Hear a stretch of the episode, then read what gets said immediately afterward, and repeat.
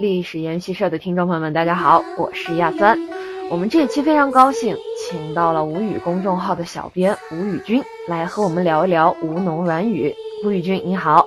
嗯，各位朋友，大家好，很高兴能和大家聊一聊。呃，纠正你一个小错，吴语不完全等同于你说的这个吴侬软语。其实吴侬软语是特指苏沪一带的这个方言，这只是吴语里的这个部分。吴语也有很硬的，比如宁波话就号称这个石骨铁硬。但不过也许在北方人听起来还算是比较软的。那么吴语的分布范围呢，大致是今天的这个上海。江苏南部、浙江，还有在这个皖南、赣东北，还有闽西北角的这个小部分县区也是有分布的。那么吴语呢，是长三角一带近八千万人的这个母语，在中国的这个使用人数是仅次于官话的。它的历史也可以追溯到两千多年前的这个春秋时期。咱们这一期的背景音乐，相信很多听众都非常耳熟，是张艺谋导演的《金陵十三钗》中的配乐《秦淮景》。但是这个电影的故事背景是南京，哎，我记得南京话不是吴语吧？甚至说南京它都不是吴语区。其实你说的这个《秦淮景》呢，它是改编自江南小调《无锡景》。那推荐有兴趣的朋友可以去搜原版的这个《无锡景》听一下。我在这个公众号无语里面最近也发过。那刚刚你谈到了这个南京话的归属，这个内容呢，上周也正好是在公众号里发过的。南京话它属于呃江淮官话，而并非是吴语。那有不少的专家认为呢，南京逐渐脱离吴语，应该是在南北朝之后。三国时期的这个南京还流行无声歌曲。到了这个西晋永嘉丧乱的时候，呃，南京一带还是很纯粹的吴语区。南朝乐府中的这个无声歌曲啊，就是用吴语传唱的歌谣，啊，其中典型的，呃，保存着一个典型的这个吴语词汇，就是“农”。啊，《晋书》里面的这个乐志，他说：“自永嘉渡江之后，下及这个梁城、咸都、建业，这里的建业就是南京。”呃，无声歌曲就是，呃，起于此也。那它说明那个时候，呃，南京还是很纯粹的吴语区啊。原来是这样，但是都说十里不同音，这么大范围的去使用这个吴语，那它的流派也是有不一样的吧？嗯，是的，吴语在分布上总共是有这几个分片。那个第一个是太湖片，就主要是分布在苏南、浙北还有上海。呃，宣州片，宣州片主要分布在皖南的一些县区，但它现在已经被江淮官话冲击的是很严重了。呃，台州片，它主要分布在台州和宁海，还有上栗片，主要分布在这个呃上饶、丽水，还有衢州这个部分县市。还有一个就是京区片，它主要是分布在金华和衢州，还有就是呃瓯江片，主要分布在温州。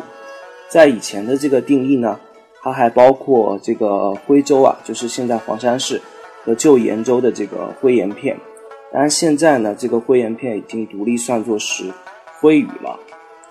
那么太湖片的内部呢，还可以细分的，还可以细分是这个苏顾家、毗邻、挑溪、杭州、临韶、兖江。那么整体来说呢，太湖片内部通化程度还是比较高的，其中杭州小片是最小的。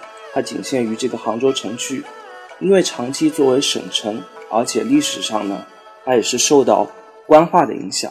这个杭州方言相对比较官方化一点，在这个吴语里面算是呃独树一帜吧。其实很有意思的是，就是吴语的分布和中国汉语方言的这个分布很类似的。太湖片的这个吴语占了大多数，呃百分之六十几这样，方言内部的一致性呢也很高。南部的几个片呢，就是比较复杂一些，互相也不一定这个完全能够沟通。那么汉语分布的这个也是这样，官话方言呢，主要是在北方，一致性高，人数很多。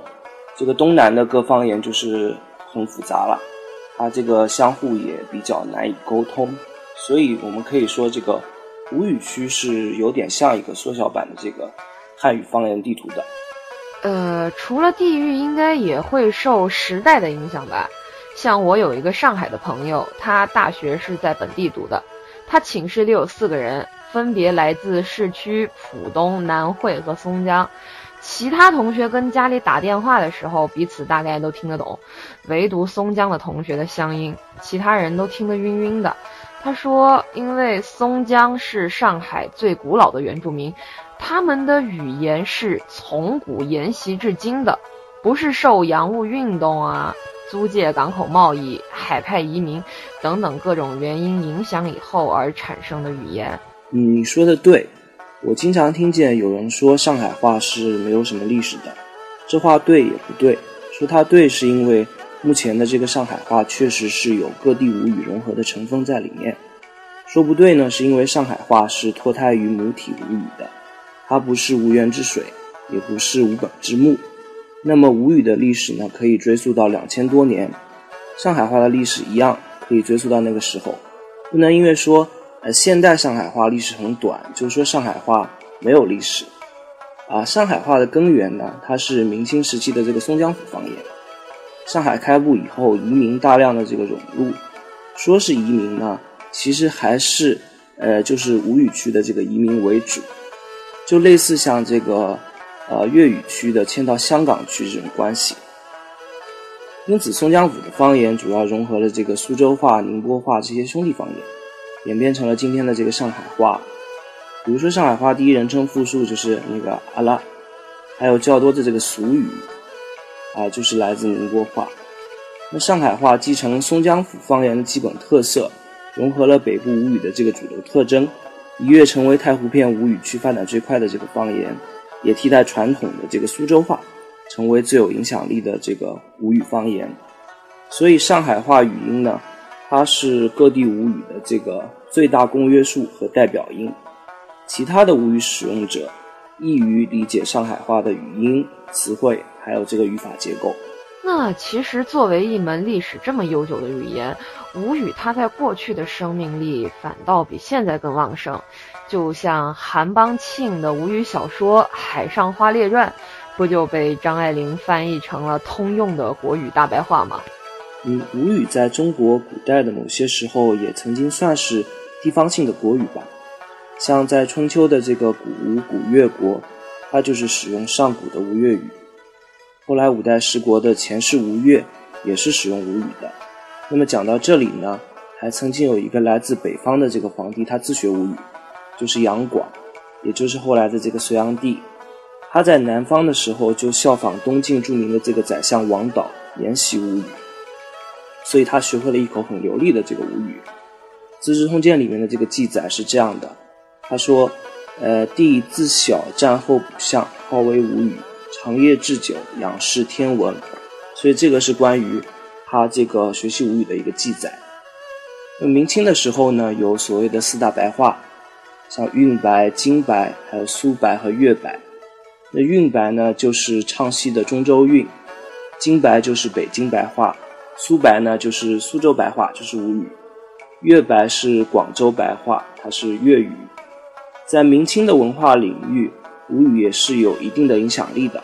像《广志义》里面说：“山操海内，上下进退之权，苏人以为雅者，则四方随之而雅。”那么在明清的文学领域，像冯梦龙的山歌及吴地民歌，成篇是用吴语。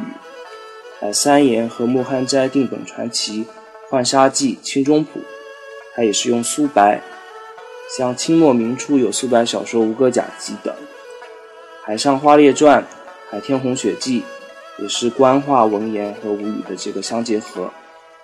这里值得一提的是晚清张南庄写的这个《和典》，它是话本式的这个讽刺滑稽的章回体小说，鲁迅啊、毛泽东都曾给这个作品很高的评价。晚清时期，这个吴语在宗教文学里面也被用到，不少的传教士也把这个圣经翻译为上海、宁波、苏州、杭州等多地的这个吴语版本。其中吴语的这个上海话的圣经节选，它是在一八四七年这样子就已经问世了。那么后来的这个民国时期呢，吴语无论是在民间领域还是在文学领域，也都是有很强的生命力的。呃，民间不少的书信呢。也还是使用吴语，那我以前发过一张老照片，它是一个租界的一个外国警察，举着一个横幅的这个警告。那很有意思的是，上面是按照这个吴语来写的，而是说警告，快点跑开，否则要开枪了。他是说快走开啊，不走要开枪了。所以这个呢，就是充分的说明吴语文字在当时的江浙地区还是很有生命力的，否则也没有这个必要写成像一个吴语式的句法。那民国时期呢，一些吴语区的作家常在创作的时候，加用一些比较通行啊，或者比较呃富有表现力的这个俚言俗语，比如说朱寿菊的这个《谢浦潮》，呃张恨水的《啼笑姻缘》，这个很著名的。呃，秦寿娟的这个《秋海棠》，他都是用了不少的吴语词。哎，徐志摩他是曾用吴语创作过短篇诗的。像鲁迅、茅盾、叶圣陶这些作家，也是不断输送这个吴语词汇加入到普通话词汇，所以我们现在有这个瘪三、尴尬、蹩脚这些词汇。但是五六十年代之后呢，就是中国的吴语创作就是开始呃衰退了。像生长在海宁，后来前往香港的金庸先生，在他的一些作品里面，就是延续了晚清吴语文学的模式。比如说《天龙八部》里面这个燕子坞一段，它是用官话白话文夹杂吴语对白，写的是这个阿碧和阿朱的对白，写的非常有神韵。那近几年则有这个金宇澄写的《繁花》，它虽然不是纯粹用吴语书写的，但是还是带有一些吴语的风味在里面。其实咱们都知道啊，这个吴语它也是占了曲艺界的半壁江山。以前人家不是说嘛，“四方歌者皆宗吴门”，昆曲、越剧、评弹这些就不用说了，还有那些地方本地剧种，就比如说西剧之类的，真的是因为这个吴语它的发音独特，所以赋予了它独特的韵味。就像是越剧名伶马占花，他在上台之前会跟他的搭档袁雪芬说：“嗯老，今早上落单位，阿拉一道吃饭了，好吧？”哎，同样的话，如果是换成普通话或者是其他的方言，可能真的出不来那样嗲的感觉。是啊，吴语不仅是这个八千万人的母语，它更是不少艺术的语言。光说这个吴语区的戏剧，就有苏州评弹、上海滑稽戏。啊，越剧、沪剧，像苏剧、西剧、杭剧、永剧，呃，韶剧，对吧？台州乱弹、温州古词等等等等等等，啊，这些戏剧呢，都是建立在吴语的基础之上的，它是这个鱼和水的一种关系，而且也只有吴语能唱出这些味道。北方的这个侯宝林先生有一个很有意思的相声，在网上可以找到，呃，叫《戏剧与方言》，他就说了。这个苏州评弹只有用吴侬软语唱出来才对，你换了这个普通话，那根本就不是那个味了。那它对于其他的这个江南戏剧也是一个道理。如果用普通话来唱越剧，哎，那当然就不叫越剧了。皮之不存，毛将复焉。那这些艺术的传承呢，它是建立在吴语健康传承的这个基础上。但是很可惜的是，吴语的现状呢，并不是太乐观的。联合国的这个教科文组织有一个针对是语言生命力的呼吸，它有一个级叫严重濒危型。该语言只有这个祖父母辈和老一代人才会讲了，这个父母辈这一代呢还会讲，但是他们不再对孩子们讲这种语言。那么因为长期过度的推广这个普通话，江浙沪的青少年普遍没有很好的掌握地方语言。那么好比说。上海在线报道，上海小学生中，他只有三成会讲上海话。呃，杭州电视台的调查呢，这个杭州市小学生会讲杭州话的，他还不足两成。那么在二零一五年苏州人大代表的这个调查，在苏州的中小学生中，能流利讲苏州话的只占百分之十八，不会讲的呢，呃是百分之八十二。问题的这一方面，它就在于吴语退出了学校体系。有不少的学校呢，它不提倡方言，使得很多青少年对方言呢也产生了反感吧。这另一方面就是在于很多家长他也不愿意坚持在家里面和小孩子讲方言了。呃，当然也有其他一些电视政策方面的原因吧。吴语的这个媒体节目也比较缺失。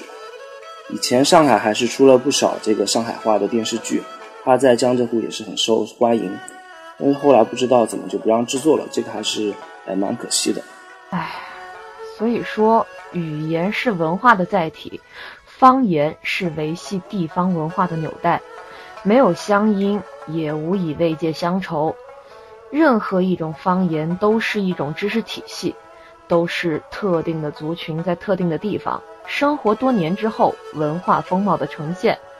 对于祖先呢，给我们留下的这个非常丰富的宝库，无论是身在学院的学者，还是民间的使用者，咱们都有责任把它传承下去。